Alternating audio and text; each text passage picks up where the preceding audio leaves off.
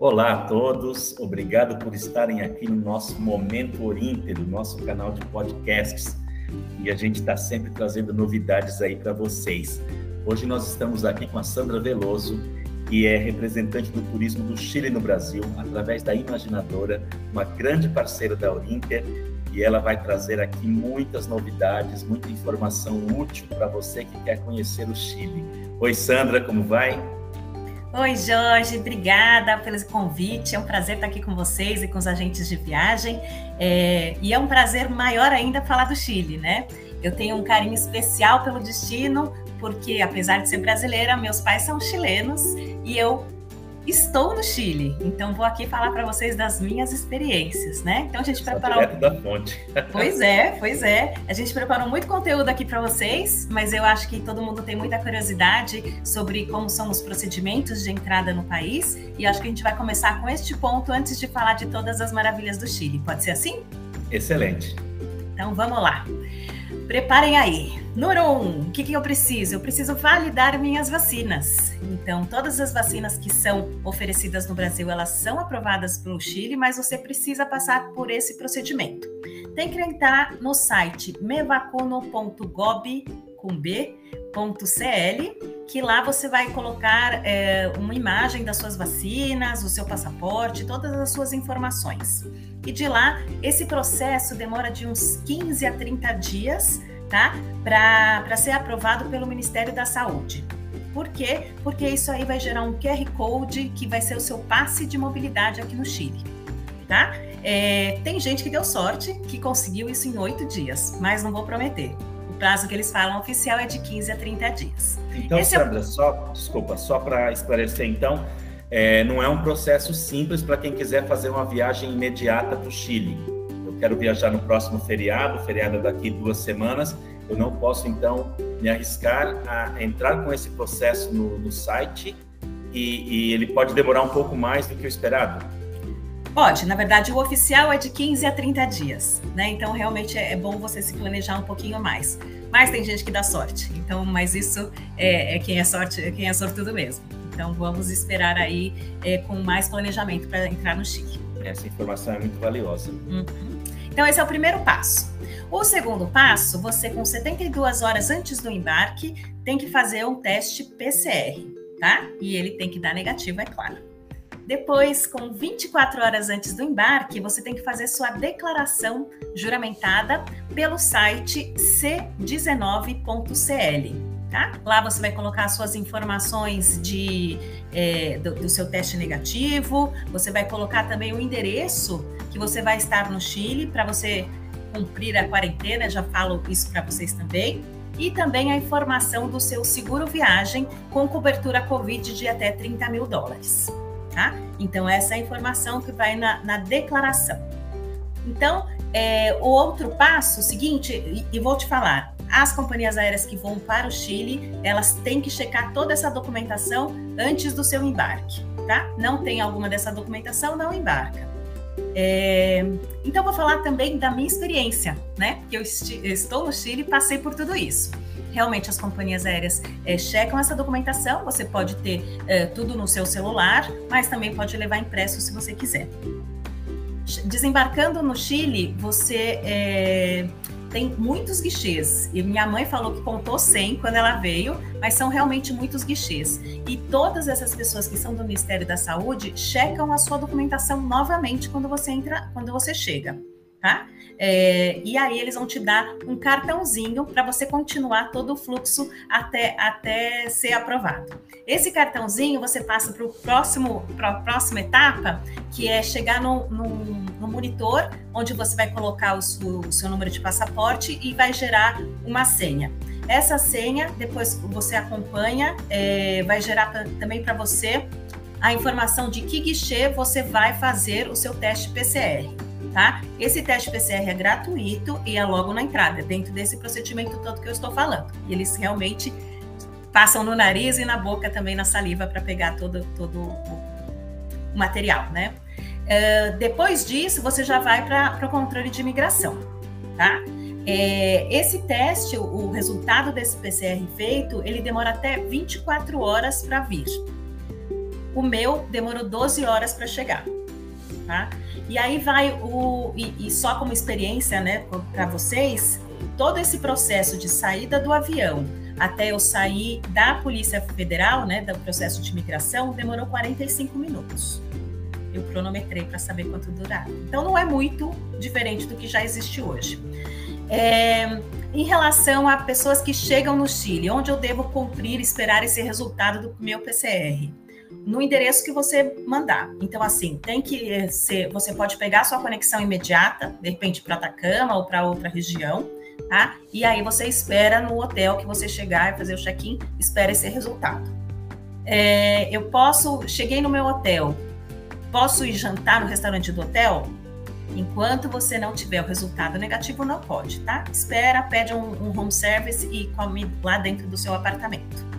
Tá? Que mais de dúvidas? Eu acho que seria basicamente isso. E se por acaso der positivo, aí você vai receber mais instruções do, do próprio Ministério da Saúde de como proceder. E de qualquer maneira, você vai ter o seu seguro é, viagem que vai ter essa cobertura Covid. Ô Sandra, é uma informação bem, bem importante aí que você está passando, são bastante procedimentos, né? Muitos procedimentos aí. É, nesse site, o Me Vacuno, que é mivacuno.gov.cl, você consegue então todas essas informações, né? Na verdade, esse, esse é o site para você começar a validação, o processo de ah, validação tá. das vacinas. Mas onde você encontra toda, é, todo, todo esse processo, bem didaticamente explicado, é no chile.travel Tá? Esse é um site é, onde a própria uh, o turismo do Chile tem todas as informações sobre o que é o Chile e aí ele tem dentro do site o plano viajar ao Chile que estão todas essas etapas, inclusive perguntas mais e, e dúvidas mais frequentes. Que ótimo, então, muito bom. Então agora eu acho que a gente pode começar nossa viagem. Vamos né? começar nossa viagem, excelente. então vamos que que lá. Você para nós.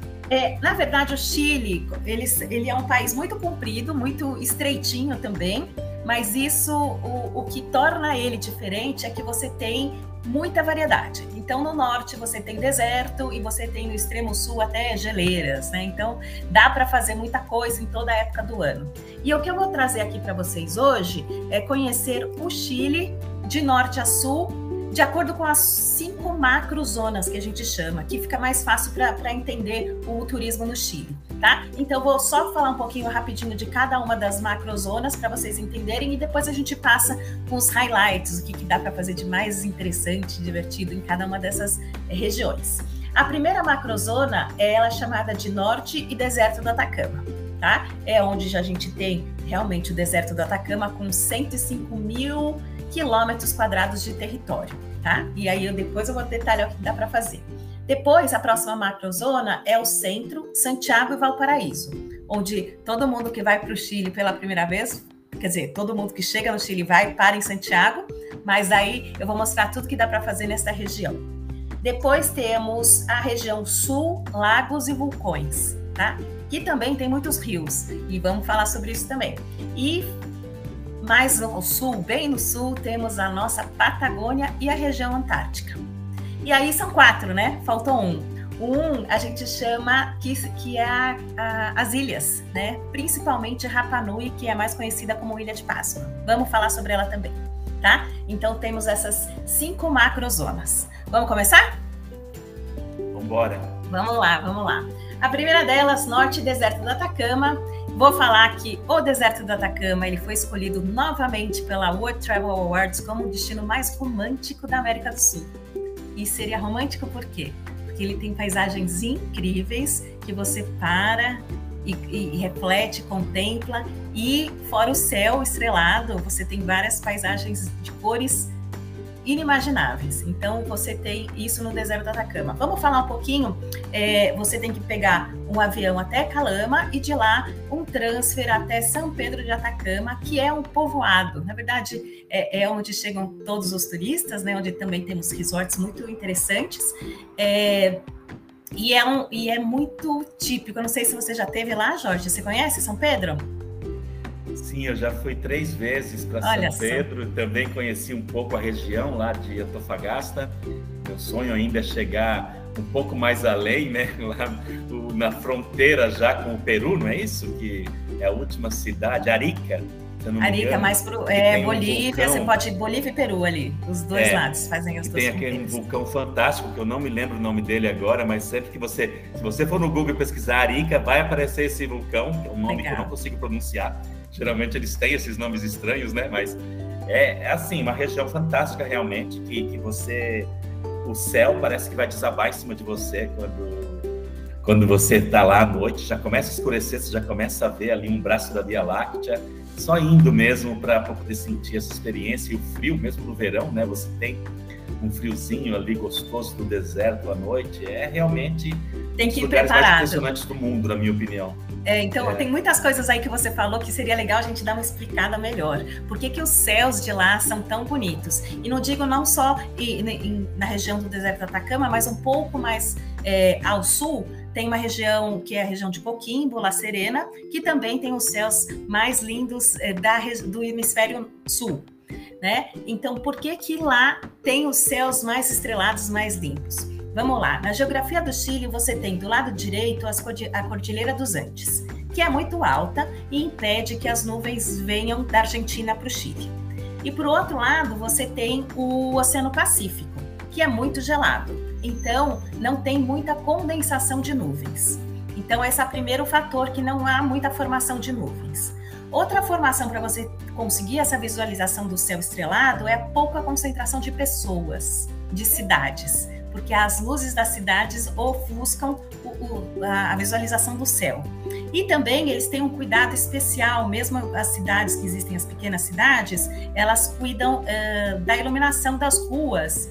É, em vez de estar tá para cima, ela está para baixo, né? Porque tem que iluminar para a gente, não para o céu. Então tem todo esse cuidado. E, e lá o, o, céu lá da, dessa região de Coquimbo, La Serena, ele, é, ele tem uma certificação Starlight que realmente é uma certificação de que os céus são estrelados e são ótimos para visualização.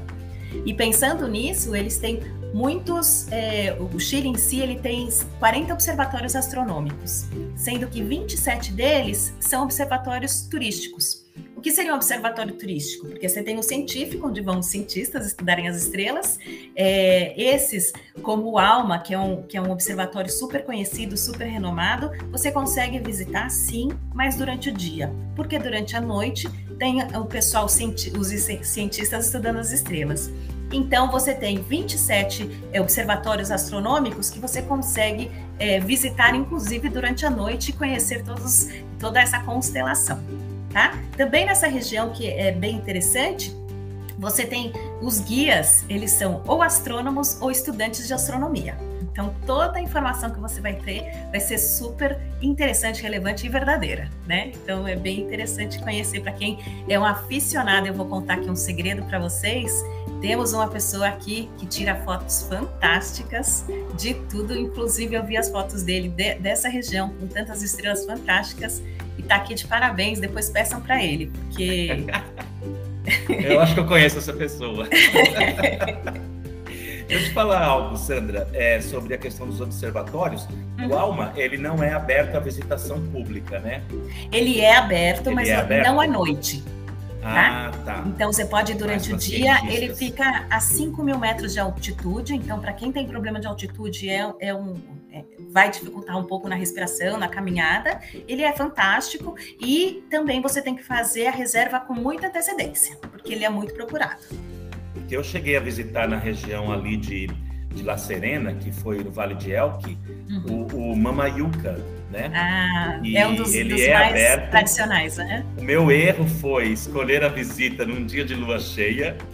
Meu erro, por quê? Não é um erro exatamente, mas se você vai com a intenção de ver esse céu desabando, com a lua cheia, ela vai ofuscar tudo. Ela é Exato. maravilhosa, você consegue observar detalhes que você não observaria a olho nu. Mas se você tem essa intenção, então checa lá, porque a gente consegue saber as fases da lua com muita antecedência e já Exato. planeja sua viagem para esse período. Para não, não, ser na lua cheia. Para não ser na lua cheia, para estar na lua nova, de preferência. Fantástico, essa dica é ótima, excelente para quem está nessa região. E, e, aí, já que a gente está falando de. Isso, isso chama astroturismo, quando você vai fazer turismo para ver as estrelas. E aí, nessa região, você também pode fazer, é, de repente, uma cavalgada e terminar vendo as estrelas, um trekking noturno dá para você é, fazer um piquenique também à noite. Você e nessa região tem muitos povos ancestrais, né? Que eles contam como eles se guiavam através das estrelas. Então você pode ter uma, uma experiência mais mística também. É bem interessante. É, é um pouco diferente do tradicional. A gente não está acostumado aqui com isso, mas vale a pena conhecer. E, e só para não, não parar de falar do norte, que eu acho que a gente tem que falar um pouquinho mais de, de Atacama, deserto da Atacama, só das principais é, passeios que você pode fazer. Né? Então, vou aqui algumas sugestões para vocês. No dia que vocês chegarem, é, dá uma passadinha no Vale de la Luna, no, va no Vale do Sol, né? É, que vocês vão ter, é bem próximo a São Pedro de Atacama, então vocês conseguem ir, ir rapidinho também. É, então, primeiro ponto é o Vale da Luna e Vale do Sol. Outro o passeio que eu recomendo para vocês é irem aos geysers del Tatio. O que, que seria isso? É um passeio que sai muito cedo pela manhã, né? Tipo quatro e meia da manhã. Por quê? Porque vocês vão ver os geysers saindo e eles sa só saem aquelas uh, águas jorrando é, na mudança de temperatura. Então, do, do, grande frio da noite, e daí vai esquentando pela manhã, e aí acontece esse fenômeno. Então, por isso que você acorda quatro e meia da manhã e é muito frio. Você tem que ir super agasalhado, tipo roupa para ir à neve, tá? Nesse, nesse extremo, mesmo no verão. Então, tem, tem esse cuidado aí que mais que dá para fazer? Bom, você pode é, ir para as termas. Tem as termas de Puritana. As termas de Puritana, o que eu recomendo para vocês é vocês irem depois de um, um, dia que vocês caminhem muito, que façam muito esforço físico, porque depois vocês vão nessas águas quentinhas que ajudam a relaxar o corpo. São águas termais que, que, que te ajudam. que mais? Temos as uh, lagunas altiplânicas, que são realmente num, uma altitude maior, né? Então, é, esse é um passeio que você não vai fazer muito esforço físico, porque como você está na altitude, vai ser mais contemplativo, mas são paisagens incríveis, as cores da água turquesas, fantásticas, coisas que você não, não viu em nenhum outro lugar. que mais que dá para... os flamingos, né? Pois é, eles, eles, eles, de acordo com o que eles se alimentam, eles ficam mais ou menos rosadinhos, né? É, é bem interessante. Temos as lagunas escondidas, que são é, lagoas com grande concentração de sal. E aí você consegue flutuar nessas lagoas. E aqui eu vou contar uma historinha para vocês. Quando eu fui há muito tempo atrás, eu não estava nesse passeio, mas tinha um cadeirante. E o cadeirante estava muito feliz que ele conseguiu entrar nessa lagoa sozinho e nadar sozinho. Tá? Porque dá, tem uma grande. Você pode flutuar bem. Então é interessante aqui neste ponto. E em relação a que período ir no Atacama, você pode ir durante o ano todo. É, no verão você vai ter realmente uma grande diferença de temperatura entre o dia e a noite é, para entrar nessas lagoas escondidas e tudo mais, elas não são quentes como, como as termas. Então, no inverno, só se você for muito corajoso para entrar. Acho que é isso, são os highlights do que dá para fazer no deserto do Atacama. Acho que todo mundo que já foi adora, né? O, o, temos aqui o Jorge que já foi três vezes, então por algum motivo ele já foi três vezes. E sem contar também que a cidadezinha, né, de São Pedro, ela é, é muito charmosa, né? Ela é demais. Uma vida noturna que não é uma vida de balada, mas você tem restaurantes muito simpáticos, típicos ali, muita conversa nas ruas, muito idioma diferente, né? Porque vem gente do mundo inteiro, então é uma miscelânea ali de línguas e idiomas. E é muito legal você estar tá atento a isso, encontrar as lojinhas e tudo. E é tudo Exato. muito rústico, né? É tudo muito, muito é, cor de terra, é, é, bem legal você estar tá lá. E, e, não é só por causa de turista que, que, o, que, que você fala outras línguas. Tem muita gente que gosta muito e fica por lá. Então tem muito é, estrangeiro cuidando de restaurantes e tudo mais. É, uma, é bem interessante uma cidade. Sem contar com a experiência com esses povos que vivem lá, né? Diferentes Isso. etnias ali que você tem um mar de cultura ali muito interessante para você observar, mesmo naquelas cidadezinhas, os caminhos nos passeios, né? Pequenos povoadinhos ali que você vê umas pessoas bem diferentes, falam, ó, oh, que diferente isso aqui, que legal, que elas abrem as casas, né? As Exato. portas ficam abertas para você poder conversar, para você comprar algum artesanato ali, comer alguma coisa típica na casa deles ou na própria rua, numa banquinha que eles montam. Eu achei isso, essa experiência de contato com as pessoas é muito gratificante. Nessa região são os povos aimaras que, que que são os ancestrais de lá. Então tem realmente essa cultura e eu acho que vai de cada turista de, de realmente querer conhecer, né? Conversar, porque eles estão ali, eles são super abertos e, e você pode conhecer um pouquinho mais só conversando com eles. Legal. E para onde nós vamos agora? Saímos Bom, do, do, do, norte? Do norte, vamos agora para a região central, né? Que é a porta de entrada do Chile. Santiago é sua capital. E aí, o que tem de diferente para quem não conhece Santiago ainda? Santiago ela é rodeada, rodeada, tem do lado a Cordilheira dos Andes. Então, por qualquer lugar que você olhar, desde que esteja um dia claro, né? Você consegue ver a Cordilheira dos Andes, que, claro, é, ela vai estar tá cobertinha de neve quando for inverno e só a pontinha quando for o verão, tá? Então, é uma cidade que você já de cara consegue ver isso. Então, o que, que você pode fazer em Santiago? Temos museus, muitos museus, assim.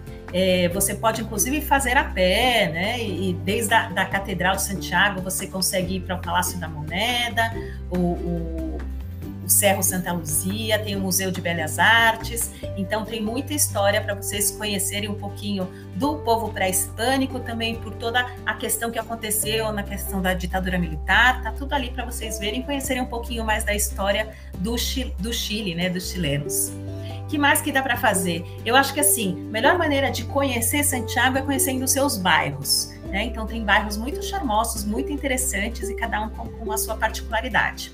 Vamos começar com o, o bairro de Lastarria. Ele tem uma, um, um, ele tem uma decoração, não, uma arquitetura francesa, né? Tem muitos restaurantes, é, é, seriam mais gourmets e também é, tem artesanato local, mas é um, um lugar gostoso para ir comer. Aí temos o, o bairro Itália. O bairro Itália, ele é um, um bairro que me lembra é, Benedito Calixto, porque você tem muita, para quem é de São Paulo, né? Desculpa. É, você tem muitos, muitos design, muitas lojinhas interessantes descoladas, né? tem restaurantes também, então é bem interessante de conhecer. O bairro Beja Vista já fica mais próximo ao centro, é, também é bem tradicional, ele é mais um bairro boêmio, tá? Então, para quem quer ir à noite, tomar uma cervejinha, um vinhozinho e, e, e também para festa, é Bela Vista. E aí a gente tem o bairro de Providência, que é um bairro, diria, mais é, moderno, né? mais, é, é mais chique, e ali também é conhecido como Sanhattan, que seria a Manhattan de Santiago. Olha só que interessante. é onde se concentra a maioria dos hotéis, né? Dos hotéis, de negócios, né? Essa é uma região bem rica. É uma região rica que também tem muitos restaurantes, né, para atender toda essa população que, que está no, nesse, nesse ecossistema. Mas é bem interessante. E ali que também está o prédio mais alto da América do Sul, se eu não me engano, que é o. Nossa, me deu branco. já vou lembrar e já conto para vocês. É, e aí temos, que mais? Gastronomia. Você tem vários é, vários bairros para conhecerem, para provarem a diferente gastronomia do Chile. Mas minha recomendação aqui está tá na questão típica. Tem o mercado central. Vocês podem é, comer o, o, o, a centoja gigante, que são é um caranguejo gigante, né, centolha. E aí você você pode provar cada uma delas. É o King, Queen Crab, caranguejo, né? Acho que é isso. Isso é. E a torre se chama Gran Torre. Já, não, já é? vou, não, vou lembrar, vou lembrar, vou te, já, já te falo aqui, já te falo aqui. A gente tem. que mais? E, e falando de gastronomia, agora, agora um papo à parte. Para quem vem para o Chile, como eu falei para vocês, a gente tem deste lado o Oceano Pacífico. Tudo que é do Oceano Pacífico é diferente do Atlântico. Então você tem muitos é, crustáceos, é, tem os nomes típicos daqui. Então aproveitem para provar, porque é bem diferente. Que mais que se usa bastante, assim, diferente do no Brasil que a gente come muito arroz, aqui se come muita batata.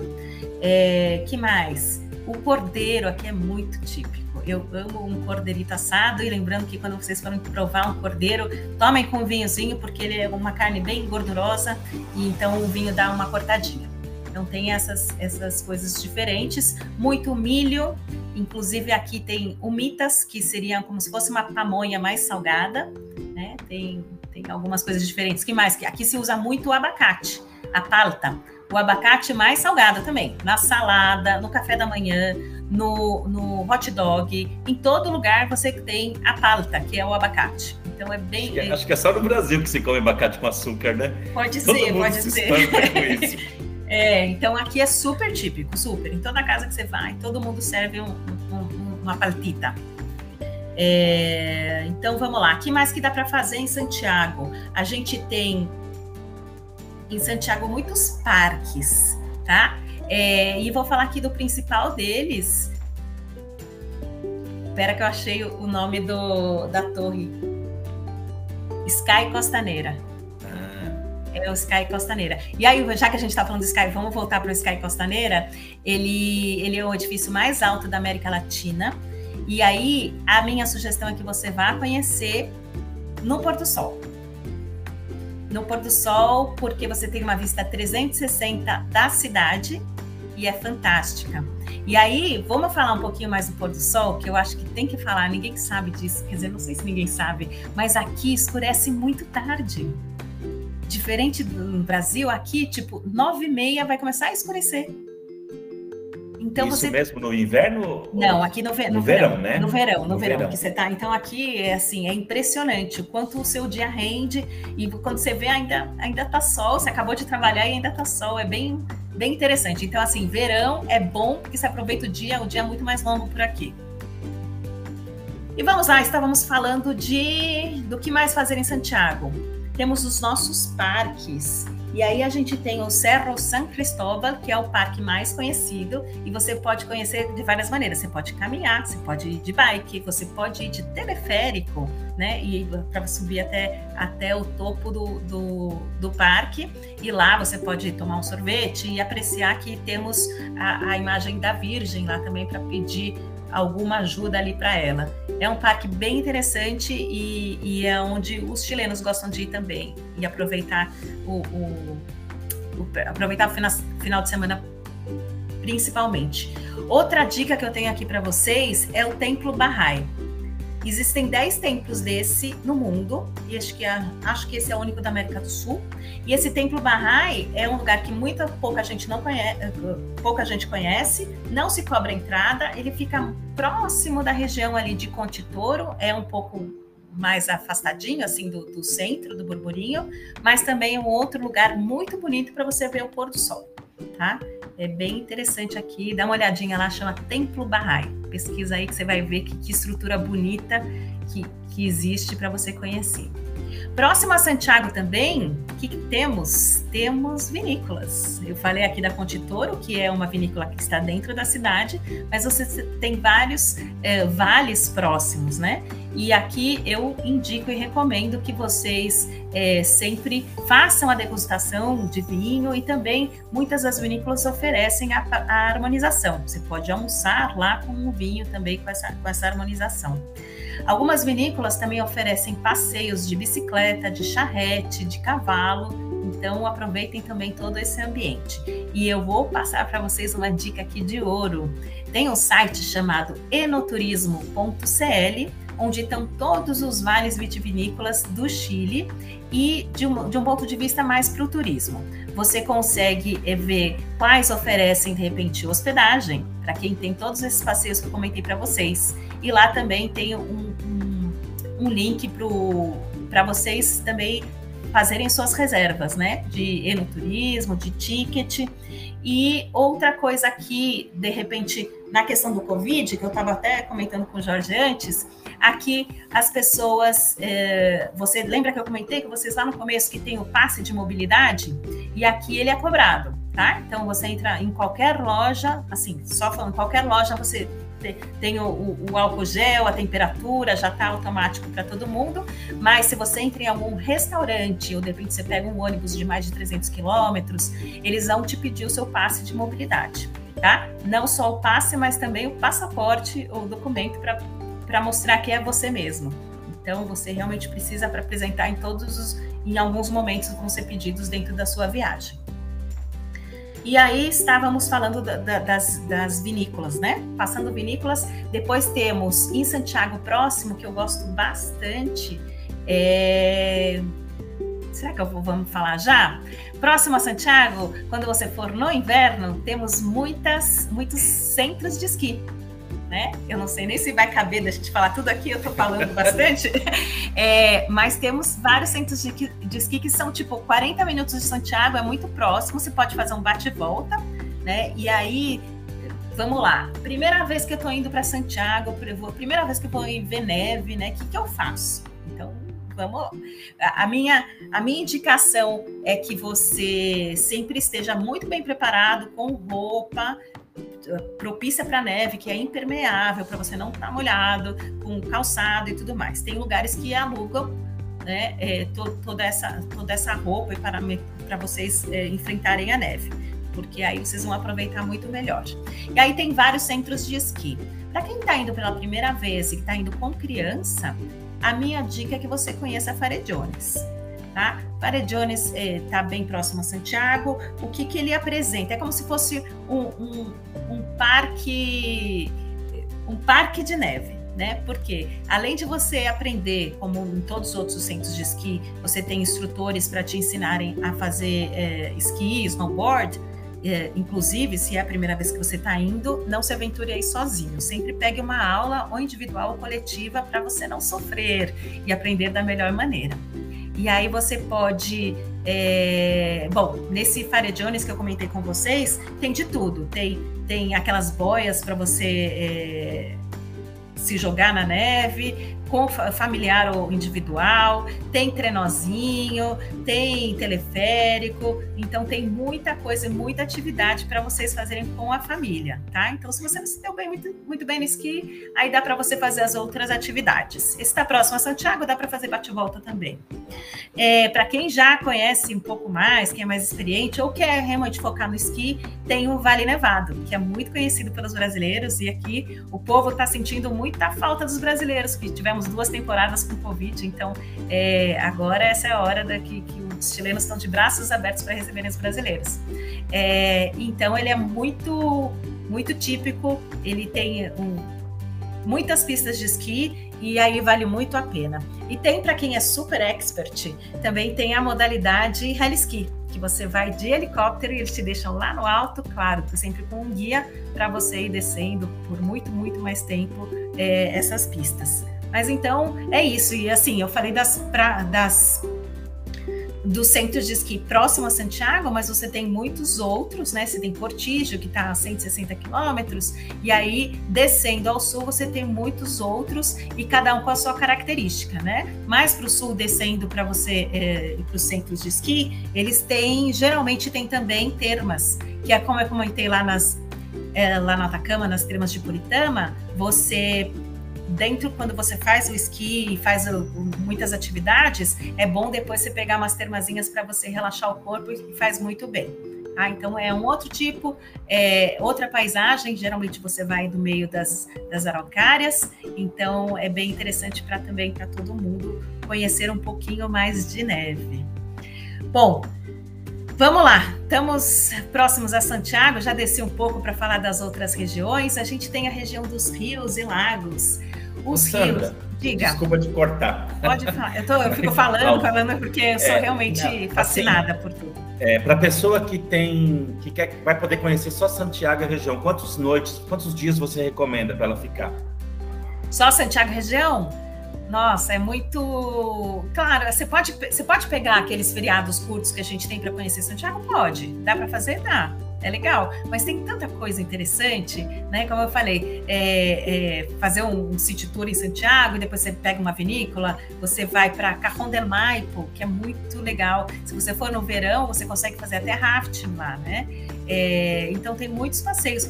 Eu diria, ai, é difícil, né? eu diria mínimo quatro dias. É, né? Mínimo. Digo é um Miriam. feriado prolongado de carnaval, por exemplo, aí dá para fazer bastante coisa, né? Dá, dá para fazer bastante coisa, dá para fazer, dá para aproveitar e não, dá para fazer. É, acho que então, sim. Então, um básico seria ele ficar, é, sei lá, nas quatro noites que ele fica em Santiago, então, ele fazer um dia de vinícola, um passeio, pelo menos uma tarde de vinícola, e também um dia inteiro de Valparaíso e Vinha Del Mar, né? Ah, exato. Você tem, tem o mar para você conhecer o Pacífico. Imagina, chegou até aqui, não vai dar colocar um pezinho ali. Tudo bem que o Pacífico é super gelado, vai pôr só o pezinho mesmo. Duvido alguém que ter coragem de entrar. Mas aproveita lá, Vinha del Mar e Valparaíso, para provar os frutos do mar. Né? É, em Valparaíso tem muitos grafites, né? A gente tem também são Paulo, mas é uma cidade bem pitoresca, né? Interessante. E Vinha del Mar tem os seus jardins, os jardins muito bonitos, tem horto, então é um passeio bem bonito de fazer pelo dia. É, entre Santiago e Vinha del Mar Valparaíso tem o Vale de Casablanca, que é um vale vinícola também, que você sugestão aí também. Você pode, de repente, dormir por, em uma vinícola na, no Vale de Casabranca, conhecer as vinícolas da região, fazem, então, ó, já, já foram três dias já. aí você conhece as vinícolas da região, prova, Vale de Casabranca é conhecido pelo Cabernet Sauvignon, né, que são as uvas brancas, é, mas é, aproveita esse caminho para fazer. Então, já foram três dias. Não esqueça do City Tour em Santiago. A vida noturna também é bonita, é legal que mais? E, e, se for no inverno, aí tem que ter, sim ou sim ter um dia, é, no mínimo um dia, né, esquiando ou conhecendo a neve. Então temos isso. O que mais? Posso ir mais para o sul? Estamos com tempo? Eu acho que a gente pode descer um pouco, né? Vamos, porque Vamos a gente vai descer? ter que fazer um outro, um outro programa para falar das falar. outras regiões, que são aquelas regiões mais ao sul, né? Exato. Porque tem exato. muita coisa ali para contar. Eu acho que a gente vai ter que fazer um segundo programa aí. Eu tô achando. Poder... Porque é muita coisa, é muito diverso mesmo, né? Você tem, como eu comentei, temos deserto, temos neve, temos rios, temos lagos, temos tudo. E, e aqui, só reforçando, a gente tem muita coisa, tanto que no World Travel Awards a gente foi novamente nomeado como o melhor destino de aventura do mundo. Olha, e realmente dá para fazer muita coisa. É, tem trekking, tem rafting, tem nossa, tem cavalgada, tem tudo que você pode fazer de esporte na natureza. Aproveitem. Aqui é um lugar lindo, cada paisagem é fantástica. Tem muitos rios, são 1.200 rios no, no, durante, no Chile inteiro, e aí esses rios você pode fazer rafting para quem gosta, né? Com todos os tipos, né? Tem até nível hard aqui. Então, para os iniciantes e para os avançados, tem para todo mundo aqui. Ah, eu acho que então vale a gente ter esse programa aqui chegou na, na parte central, né, de uhum. Santiago, e depois o que tem para baixo de Santiago, porque as combinações de viagens elas podem ser muitas, né, mas se você não tem tantos dias assim, você vai Santiago com o norte ou Santiago com o sul, né? E tem Isso. a região dos lagos, que tem muita coisa para ser dita ali, só o cruze de lagos e tudo mais. Então, eu acho que a gente vai ter que dividir esse programa em dois para conseguir contar bastante coisa aí depois também. É só chamar. Então, fica para a próxima. O sul, né? O sul, lagos, inclusive a Patagônia completa. E a gente não falou das ilhas. Então, olha, acho que ainda vai para o terceiro programa. Não, vamos juntar tudo, acho que dá. Mas então, tem muita coisa. Eu, assim, é um, um prazer estar aqui com vocês. E, de verdade, a Orienter é um super parceiro. Ele tem todos os tipos de pacotes, combinando norte, sul, Santiago, com tudo que vocês quiserem. Então, vocês estão em boas mãos aqui. Vocês têm especialistas realmente, ó. Você já tem o Jorge, que já foi, sei lá, quantas vezes para o Chile, quantas vezes para. Então, você pode falar com o especialista mesmo. Pode contar comigo, conta com a Orinter aí também, para o que vocês precisarem. E o nosso departamento especializado em América do Sul, eles estão também disponíveis aí para atender o nosso pessoal que vocês precisarem. O nosso sistema online também para aquelas reservas individuais que você quer fazer fora de, de pacotes e circuitos, também está aí à disposição. Então, Sandra, agradeço muito a sua presença. Semana que vem a gente volta com esse segundo programa para dar um tempo aí para o pessoal ouvir esse, e aí a gente entra com um novo, que tem muita coisa. O Chile é um país fantástico. O pessoal acha que é pequenininho, mas é pequenininho só na aparência, porque quando você realmente está lá, você vê a questão das distâncias. E eu também depois eu queria que você falasse bastante sobre a quantidade de parques nacionais que tem no Chile, né? Porque a gente sabe que é uma coisa impressionante como que o país investe tanto em parques nacionais. Isso é muito importante para a biosfera, para o planeta, para tudo, né? Que bom. E que Verdade. bom ter você aqui com a gente. Nossa, aqui é um prazer estar aqui com vocês e falar do Chile, como eu falei, para mim é um prazer maior, porque eu tenho esse, esse carinho especial, é minha segunda pátria. Então, ótimo, né? Então a gente se vê aí no próximo programa, pessoal. Muito obrigado por ter acompanhado aí o nosso canal de podcast Momento Orinter. Um abraço para todo mundo. Tchau, tchau.